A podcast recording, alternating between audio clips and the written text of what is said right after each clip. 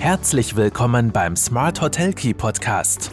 Von den Besten lernen, Akzente setzen und in die Umsetzung kommen. Smart Hotel Key und du hast immer den richtigen Schlüssel in der Hand. Hallo und herzlich willkommen bei Smart Hotel Key, deinem Podcast für erfolgreiches Hotelmanagement. Mein Name ist Marco Riederer und ich freue mich sehr, dass du auch heute wieder mit dabei bist.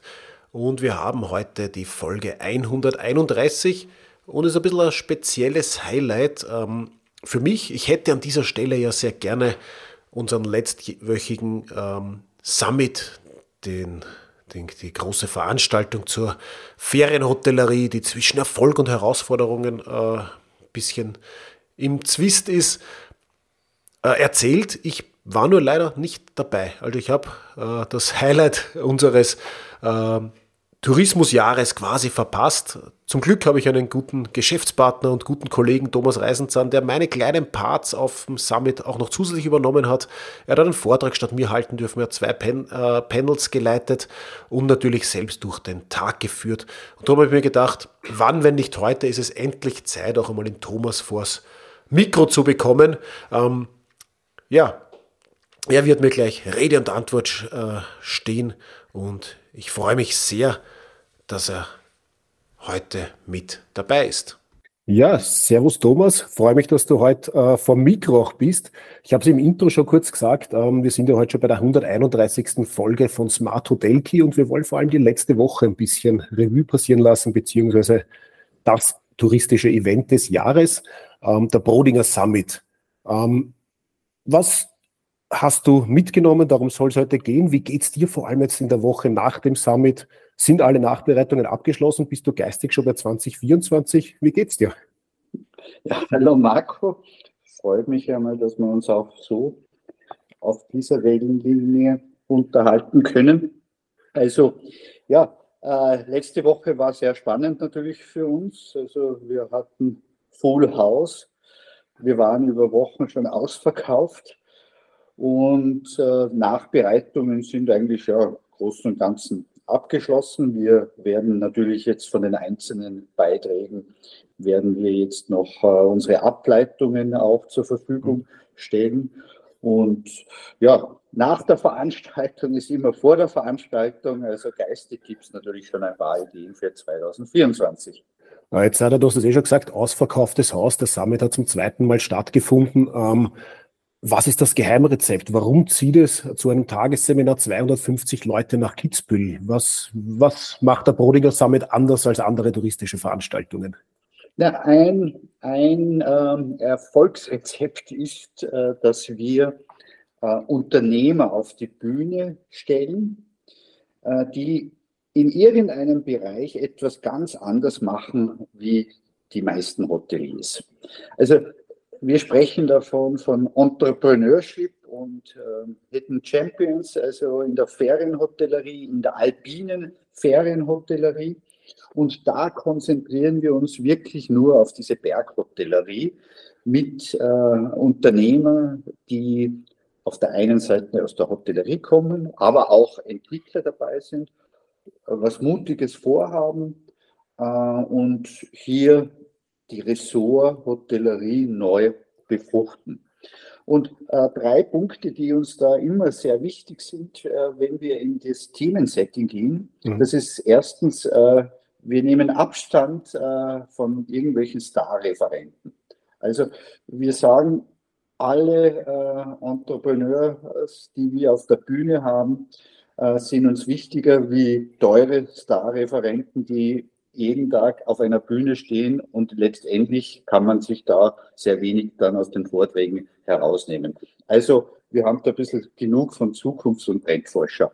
Das Zweite mhm. ist, äh, wir nehmen Abstand auch äh, von irgendwelchen Forderungen oder Jammereien rund um die Branche. Es soll alles positiv sein und äh, die Betriebe äh, weiterbringen. Und das Dritte, das ich eh schon angeführt habe, ist also die Zuspitzung in einem Seminarformat wirklich auf einen einzelnen Bereich in der Hotellerie, also Ferienhotellerie, Berghotellerie. Ja, das ist ja die, die, die spitze Positionierung, die spitze, also die Zuspitzung ist ja das, was wir auch immer äh, in, den, in den strategischen Begleitungen sagen, die erfolgreicheren Hotels sind die äh, gut positionierten. So wird es auch fürs äh, Veranstaltungsformat gelten und aus der Branche für die Branche. Ich glaube, das sind die äh, wichtigen Schlagworte. Ähm, wenn man jetzt so diesen Rahmen des Summits betrachtet, ähm, da ist ja schon ein bisschen Schlag auf Schlag natürlich auch mit den thematischen Inhalten gegangen, mit den äh, Hidden Champions, wie du es angesprochen hast. Wenn man den roten Faden über so einen Programmtag zieht, welche Rolle nimmt dann eine, Moderation ein oder warum ist zum Beispiel die Wahl jetzt auch wieder auf äh, Tarek Leitner, also eine der ORF-Ikonen gefallen? Na, einen Punkt, äh, den du da im Abschluss jetzt vorher gesagt hast, auf den mhm. möchte ich nochmal eingehen und das ist vollkommen okay. richtig. Äh, Betriebe, die was Außergewöhnliches leisten, sich positionieren und differenzieren und das ist ja auch äh, alle, die heuer auf der Bühne waren, die differenzieren sich von ihrem Markt, äh, sind auch hier nicht so abhängig äh, im, im Pricing. Also die mhm. erzielen auch letztendlich höhere Preise. Und das ist natürlich schon ein Alleinstellungsmerkmal. Absolut. Zur Moderation, das ist immer wichtig und äh, ich kenne ja den Darek äh, äh, Leitner schon über sehr, sehr viele Jahre. Der äh, hat viele ähm, Veranstaltungen von äh, mir schon äh, immer begleitet und jetzt seit zwei Jahren also auch äh, den Summit. Und was Darek Leitner da schon sehr gut macht, er, er bringt immer wieder ähm, einen ganz neuen Aspekt in die Moderation mit ein. Wir müssen ja immer, wir sind ja immer wieder auch einmal Gefangene der, äh, äh des Erlebten, Gefangene unserer Routinen. Äh, und da bringt Tarek Leitner immer wieder einen ganz neuen Aspekt rein, auch vielleicht auch von der Gästeseite. Und das äh, bereichert eine Moderation enorm. Ja, und das merkt man dann, glaube ich, am Ende des Tages auch am roten Faden, der durch die Veranstaltung geht. Ähm, eine Episode noch, äh, ja, Entschuldigung. Sowieso, jederzeit. Äh, eine Episode war ja heuer, dass äh, er ja noch kurzfristig äh, einen Anruf vom ORF erhalten hat. Und er konnte nur bis 13 Uhr die Veranstaltung mit begleiten. Er musste nämlich um äh, 19.30 Uhr die ZIP 1 moderieren. Er musste also von Kitzbühel dann wieder nach Wien äh, fahren. Also wir hatten in der Moderation einen Ausfall, was ich auch nicht gewusst habe. Also die Personaldecke hier bei den Moderatoren ist gar nicht so üppig. Ähm, also Stichwort GIS äh, an öffentlich-rechtlichen äh, äh, Sendern ist also schon äh, berechtigt, weil da wird äh, nicht hier mit Moderationskosten großartig umgegangen, äh, aber das war schon beachtlich. Und ja, ich musste jetzt dann letztendlich dann in der Moderation dann auch noch äh, einspringen, äh, aber er hat mir versprochen, nächstes Jahr ist er den ganzen Tag einbetoniert dann bei uns. Ja, sehr gut. Das hat mir nämlich meine, meine Zusatzfrage fast schon vorweggenommen. Wollte nämlich sagen, ab Mittag hast ja du äh, von Tarek Leitner übernehmen dürfen. Ähm, Chapeau und höchst professionell auch nur, was ich da äh, an Rückmeldungen erhalten habe. Also ist ja eigentlich kein, kein äh, Abbruch äh, zu sehen gewesen zwischen Tarek Leitner und dir dann am Nachmittag. Also, Na, die Latte war sehr hoch, das muss ich schon sagen. Mit deinem Zeitempfinden mal Moderator da nachzumoderieren. Also ja, Latte war sehr hoch, aber vielen Dank. Ähm, für dieses Feedback. Na, es hat sicher gut gepasst. Aber kommen wir vielleicht auch kurz zum Inhaltlichen jetzt noch äh, vom Summit. Also wir können jetzt nicht auf alle Punkte eingehen und äh, an alle Zuhörer jetzt schon, ich werde es im Nachgang auch wieder in die Shownotes äh, verlinken. Zum, wir haben einen detaillierten Nachbericht, wir haben eine äh, Fotostory zum, zum Summit, wir haben einige Presseberichte schon. Äh, das Wichtige jetzt aber, äh, ein bisschen auf die Highlights einzugehen. Es gab jetzt zur Einleitung ähm, standesgemäß ja schon fast Facts and Figures, also viel Zahlenmaterial, die ja angereichert wurden, einerseits vom touristischen Überblick, dann auf der betriebswirtschaftlichen äh, Ebene, wo äh, neben dir dann auch der Lukas Broding aus der, unserer Steuerberatung äh, einiges an, an, Zahlen geliefert hat. Ähm, vielleicht kurz und knapp, wie geht es der alpinen Ferienhotellerie jetzt nach dem Winter 22, 23? Ja, was wir genau vor einem Jahr äh, nicht gewusst haben, also wir haben im Mai 2022 nicht gewusst, wie viele Betriebe am Ende des Jahres äh, noch letztendlich hier äh, am Markt äh, sind und wie viele ausscheiden werden. Und das ist, glaube ich, schon sehr beachtlich. Äh, die Anzahl der Betriebe in der 5- und 4-Sterne-Hotellerie äh, ist sogar gestiegen. Also die sind positiv aus Corona herausgekoppelt vor der Anzahl der, der, der Betten in der 5- und 4-Sterne, äh, wie also vor, vor der Pandemie. Äh, ja, und sonst äh, drei Sterne leicht, äh, stagniert eigentlich ganz leicht äh, verloren. Der einzige Bereich, ähm, der größer also verloren hat von, von, von den Kapazitäten ist der 2- und 1-Sterne-Bereich, aber das hat es schon lange vor Corona auch gegeben. Ein, eine Kategorie ist wirklich durch die Decke gegangen und da war Corona wahrscheinlich auch noch ein Beschleuniger. Das sind äh, Ferienwohnungen, äh, gewerblich äh, privat. Also die Tendenzen zu größeren Einheiten, autonom, äh, autonome Beherbergung, also das sieht man da aus diesen äh, Zahlen ganz gut. Ähm, was natürlich äh, bei, den, bei, der Stagnation letztendlich der Betten aber schon äh, äh, zu vermerken ist, wir haben bei Weitem noch nicht die Auslastung erreicht und wir haben auch nicht die Nächtigungen mhm. erreicht. Und da ist uns aufgefallen, dass wir vertieft noch einmal reingegangen in die Bergdestinationen.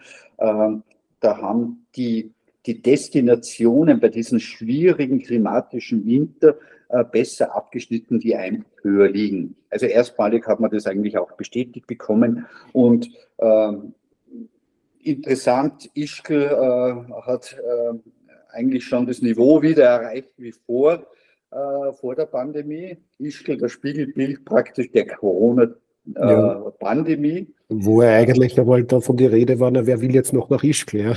Ja, ja, ja also mit ja, Großen und Ganzen das gleiche Produkt. Also Sie mhm. verstehen es immer noch äh, attraktiv, hier ein Produkt abzuliefern, was auch gebucht oder auch nachgefragt wird. Äh, äh, Detto Serfaus, Detto Sölden Dux ist sowieso schon wieder auf Vorkrisenniveau. Gerlus auch ein hervorragendes äh, äh, Ergebnis. Und die Destinationen, die wirklich unter 1000 äh, Meter Höhe sind, die hatten letztendlich jetzt Schwierigkeiten. Also da hat sich das jetzt in die Performance niedergeschlagen. Also Kitzbühel, Kirchberg, äh, Wilchenau, äh, Fieberbrunn. Also die, diese Destinationen haben hier also ein zweistelliges Minus äh, leider Gottes äh, abgerufen. Und ein Aspekt war uns dann auch noch in der ganzen Diskussion sehr, sehr wichtig, äh, weil die Causa Prima war ja in den letzten Wochen ja, äh, dass unsere Erhöhungen bei den Preisen über dem ähm, äh, Verbraucherpreisindex liegen. Mhm. Und, und da haben wir, glaube ich, schon ganz gut äh, das herausgearbeitet, dass ja der Verbraucherpreisindex ja nur die halbe Wahrheit ist. Letztendlich muss man ja auch da die Dienstleistung, die enorm gewachsen ist, ja auch noch einmal äh, hervor geben und, und hervorrechnen. Da hat dann der Lukas Brodinger mit seinen Zahlen das auch ganz gut dokumentiert. Wir haben da also einen Vergleich zwischen 2019, 2020 und 2023 angestellt. Und hier sieht man, die Betriebe haben zwar hier mehr Umsatz generiert, aber auch die Kosten, Stichwort Mitarbeiterkosten, Stichwort Wareneinsatz, sind äh, über dem Maß auch hier gestiegen, dass letztendlich der GOP, das, das wichtige operative Ergebnis, hier äh, eingebrochen ist gegenüber 2019, 2020. Also das ist, glaube ich, so ein erstes Fazit. Wir haben da ein hohes Sample äh, uns ähm, angeschaut. Also das sind über 200 äh, Betriebe mhm. in der Ferienhotellerie, hauptsächlich in Salzburg und äh, äh, Tirol wurden diese Benchmarks durchgeführt. Ja, das, das heißt kurz zusammengefasst natürlich die Umsätze, die Preise steigen, aber die Deckungsbeiträge sinken. Energie spielt natürlich auch eine Rolle äh, äh in, diesem, in, Sehr richtig, in, in diesem ja. Zusammenhang. Ähm, ja. Jetzt hat man ja gleich in der, in der ersten und sehr hochkarätig äh, besetzten Podiumsdiskussion äh, die Frage gestellt, wo war die Sphärenhotellerie? Weil auf der einen Seite hat man natürlich die, die, die mediale Berichterstattung, wo du, wie du schon angesprochen hast, natürlich auch die, die Preissteigerungen äh, ein Riesenthema sind. Auf der anderen Seite die Ergebnisse und die Deckungsbeiträge. Und wir haben ja da in der ersten Podiumsdiskussion ähm, Konfrontation unter Anführungszeichen gehabt zwischen unserer Staatssekretärin, der Frau Susanne Kraus-Winkler, äh, Martin Lenikus, äh, Top-Hotelier war mit auf der Bühne, der äh, Obmann der Wirtschaftskammer Tirol, Franz Josef Stagel und natürlich auch der ÖHV-Präsident äh, Walter Veit. Ähm, es hat sich die Frage gestellt nach der Zukunft. Ähm, Gab es da verschiedene Ansätze? Waren sich die Diskus Diskutanten einig? Wie blicken wir in die Zukunft? Was für Bilder wurden skizziert?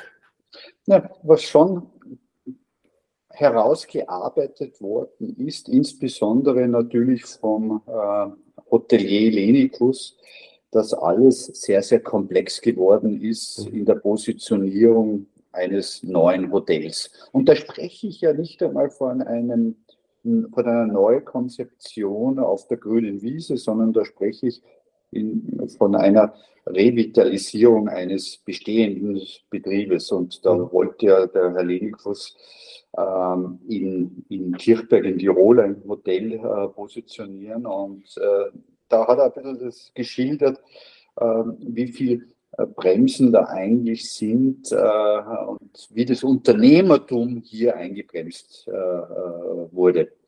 Und ja, das war eigentlich sehr, sehr, sehr spannend. Und der zweite Teil der Diskussion ist, gibt es eine ideale Betriebsgröße? Also mhm. hier sind die Meinungen auseinander. Auch muss man auch fairerweise sagen, es gibt äh, laut den Zahlen auch keine äh, ideale Betriebsgröße. Natürlich äh, in der zweistufigen Hotellerie mit Eigentümer und Betreiber äh, spricht man da äh, schon äh, von größeren Einheiten, also bei, bei 100 Einheiten, äh, die hier betreiberfähig sind. Und ja, das waren also die, diese Schwerpunkte in, in diesem Pendel, also das Unternehmertum, das gebremst wird und äh, welche idealen Betriebsgrößen gibt. Und natürlich das äh, weitere Highlight-Thema äh, Mitarbeiter wurde also auch in diesem Pendel hier äh, besprochen. Ja, absolutes Dauerthema, das wahrscheinlich jetzt nicht einfacher wird in nächster Zeit, aber da wird sicher auch Politik und Interessensvertretungen gefordert sein in Zukunft, ähm, dass, wir, dass wir da die Rahmenbedingungen schaffen können. Ähm, jetzt hast du ja schon kurz gesagt, es ist nicht leicht, ähm, neue Betriebe zu positionieren. Andererseits haben wir uns ja dann in den Folgediskussionen äh, sehr stark auch mit, äh, mit, mit guten Produkten, mit Hidden Champions auseinandergesetzt. Äh, wie wird man denn noch zu einem Hotelstar in den Alpen? Ja, was, wir, was mir so aufgefallen ist in, in, in der Moderation und dann bei meinen ähm, vertieften Recherchen auch noch und bei diesen gezielten Fragen, die den Teilnehmern auch gestellt worden ist, die also Vorträge in der Diskussion dabei waren. Also da gibt es einige Punkte, äh, wo ich sage, äh, da, da sind diese Betriebe eigentlich äh, vorweg. Natürlich ähm, ein Punkt ist äh, das starke Design, diese starke Ausprägung, diese starke Markenpflege dieser Betriebe. Äh, was mir aufgefallen ist, also die hatten alle eine sehr, sehr geregelte Übergabe mhm. die gut vorbereitet war. Ähm, ihre Produkte sind überhaupt nicht abhängig von den Destinationen. Also diese, diese äh, allein wenn ich da das Fuchseck äh, im Bregenzer Wald, äh, da gibt es eigentlich keine Destination, wo das Hotel ist.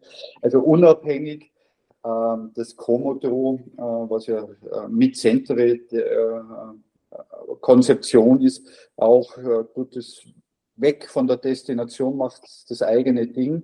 Äh, und ein weiterer Punkt, äh, der mir ganz stark aufgekommen, sie sind einfach top in der Nische. Also diese mhm. Differenzierung und diese ähm, Positionierung kam da also sehr, sehr, sehr gut hervor. Und natürlich eine große Ehre war, äh, dass der vor wenigen Wochen gekürte Hotelier des Jahres in Deutschland der Österreicher Corbinian, äh, Kohler von Bachmeier mhm. und äh, Bussi Baby hatte er auch konzeptiert, ein ganz ein, äh, lustiges und äh, äh, spitzenmäßiges, trendiges Hotel, äh, dass der auch dann äh, bei diesem Wendel bei uns auf der Bühne war.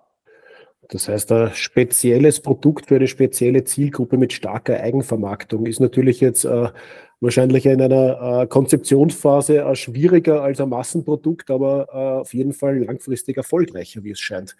Ja, ja genau. Also, also das sind nicht äh, Hotelkonzepte, die man irgendwo am Fließband findet und so 0815 irgendwie positioniert. Also das sind schon wirkliche Differenzierungsmaschinen.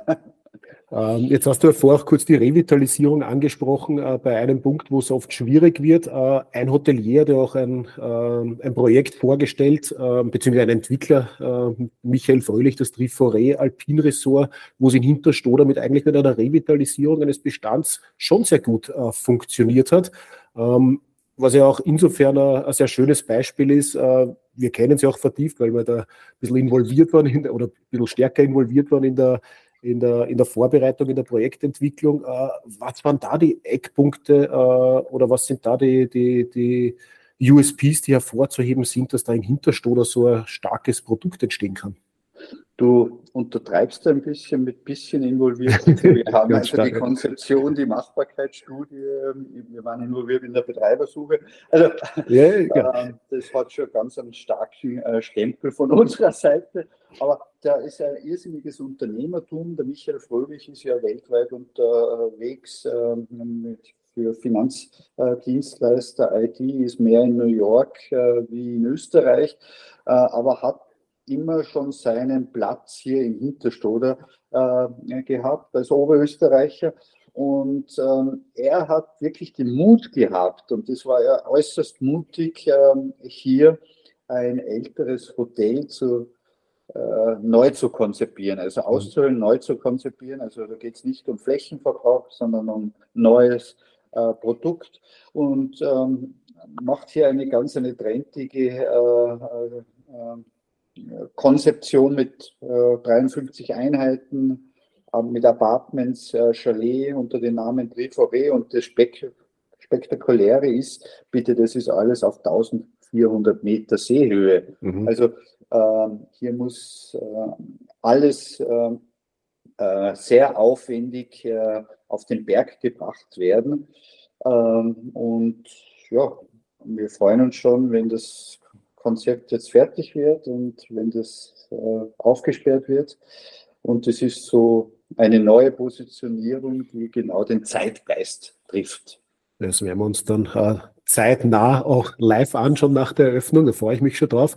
Ähm, Aber eine Geschichte noch, äh, Marco, wir waren ja da ganz vor einigen Jahren einmal bei der ersten Besichtigung oben. Tiefster Winter, äh, Vorsaison, tiefster Winter, Schneefall. Und äh, wir haben zwar das Hotel da gefunden, das alte, das alte Hotel, aber haben die Entwickler nicht gefunden, weil einfach es war so ein Schneesturm. Und wir sind dann den Fußspuren nachgegangen und konnten dann nach einiger Zeit den äh, Herrn Fröhlich dann im Schneegebimmel dann finden. Äh, das war schon eine ganz spannende Geschichte. Es macht ja unseren Job auch so schön, solche Erlebnisse zu haben und dann von der ersten Minute dabei zu sein und was Neues zu gestalten. Absolut, ja. Das, da, da, weiß man, da weiß man all die Arbeit dann zu schätzen, wenn noch was in die Umsetzung kommt. Das ich kann mich erinnern, da hast du die neuen Bergschuhe dann gekauft. das ist richtig, Für ja. Die Berghotellerie. So ist es, ja. War eine gute Investition. Äh, äh, eine Aussage, die der Michael Fröhlich auch getroffen hat, und das ist ja fast schon die Überleitung zu dem Themenblock, den ich noch ansprechen wollte, äh, rund um Finanzierung und Finanzierung der Zukunft. Bei ihm war ja das fast von der Bank auch getrieben, dass er bei Toilette macht, also alternativ finanziert. Ähm, ist das noch eine Zukunft? Wie schon da die anderen Meinungen aus? War das bei ihm ein Sonderfall?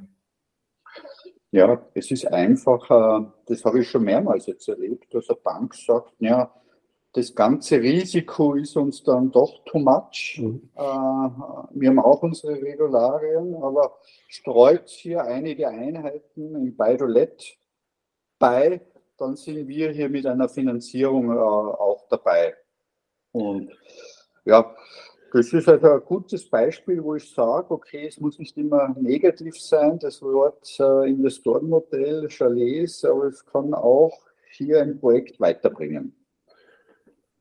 Absolut, das ist dann ein bisschen diese, dieser Spagat zwischen der äh, öffentlichen Meinung oder der Berichterstattung und dem, was eigentlich tatsächlich sinnvoll ist, auch für Projektentwicklung. Ja, ja, auf jeden Fall, ja.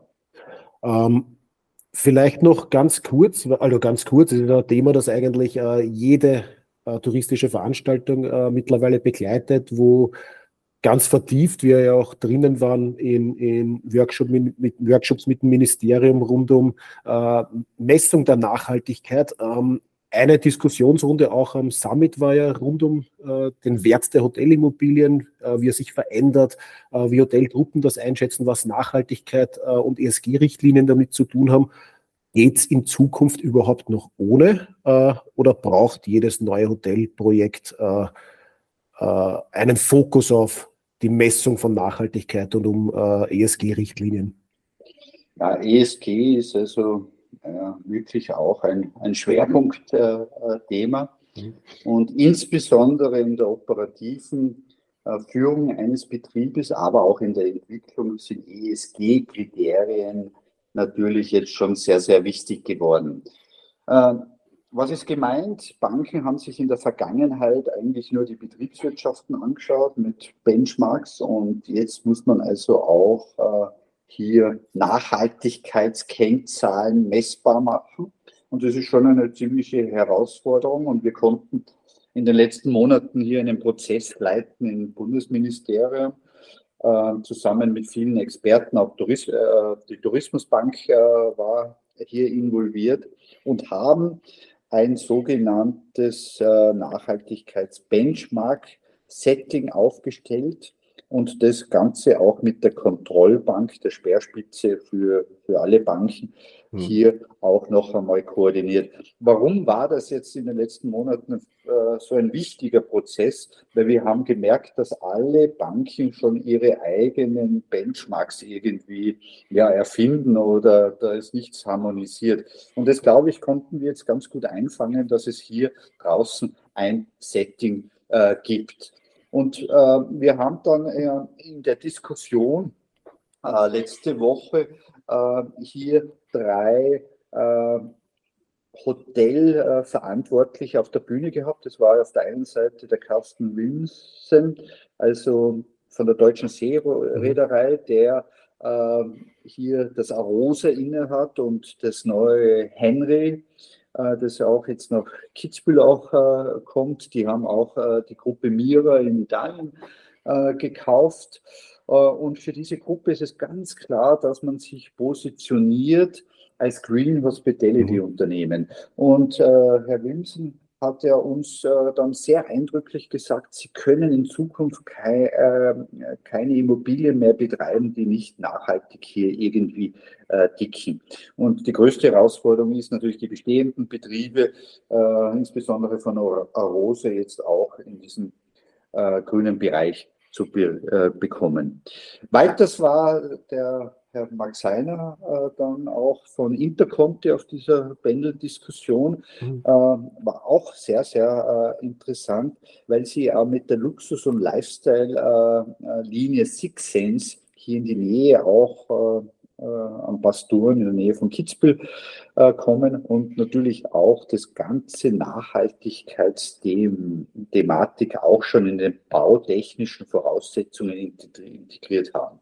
Also dieses Projekt ist ja nicht sehr äh, ja, äh, unproblematisch, mhm. sage ich einmal. Es war schon sehr oft in den äh, Medien, aber er konnte das, glaube ich, sehr gut äh, vermitteln, dass es hier der Gruppe auch ernst ist. Und ähm, die Verena Radlgruber-Forstinger war ja auch noch äh, auf diesem Panel vertreten.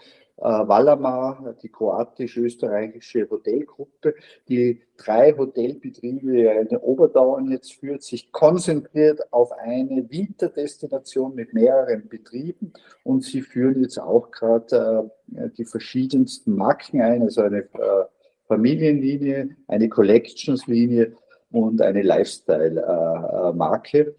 Und da ist natürlich Nachhaltigkeit äh, auch ein enormes äh, Thema, wo sie auch sagt, also sie bekommen also auch aufgrund ihrer Nachhaltigkeitsmaßnahmen auch schon mehr Gästebuchungen. Und natürlich, last but not least, äh, der Peter Weinhandler, also wirklich ein guter, guter, guter Freund von uns, äh, mhm. äh, der ja auch Banker ist, der mit Immobilien äh, zu tun hat, äh, hat auch noch einmal äh, das ganze ESG-Thema auf den Punkt gebracht und wie man das jetzt messbar macht in der Zukunft. Also diesen Messstandard auch noch einmal präsentiert.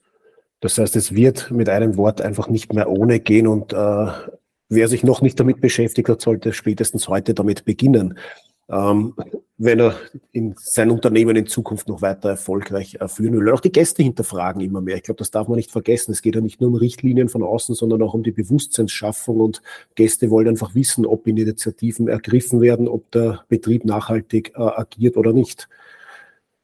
Ähm, gut, Gibt es, wir können natürlich jetzt nicht auf jedes Panel im Detail eingehen, das habe ich zu Beginn auch schon gesagt, aber gibt es noch äh, was von den Programmpunkten, was du unbedingt noch äh, erwähnenswert findest jetzt für die, für die Podcast-Folge? Möchtest du noch irgendwas hervorheben, irgendein Highlight von, äh, das dir im, im Gedächtnis geblieben ist?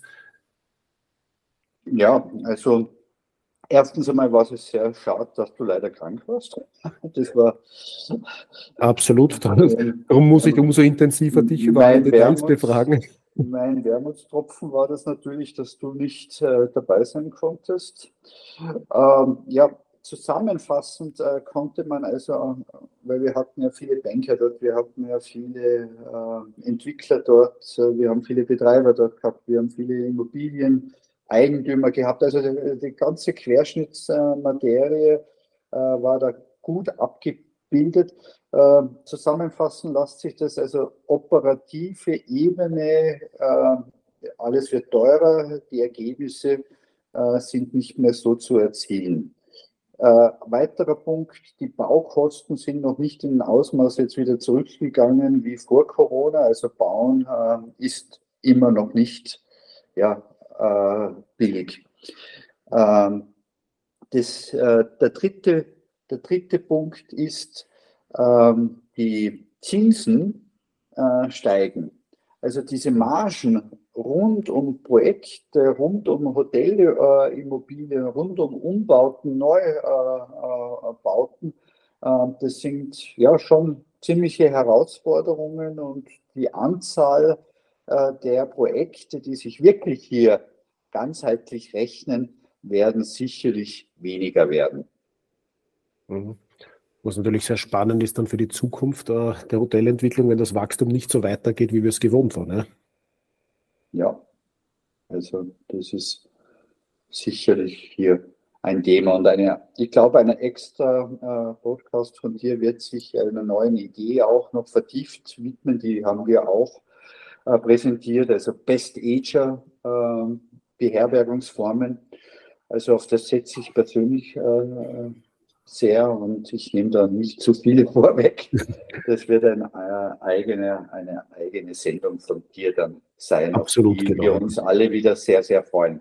Genau, also unser gemeinsamer Trendreport äh, zu Best Ager Hotels, der wird noch eine Sonderfolge bekommen im Podcast.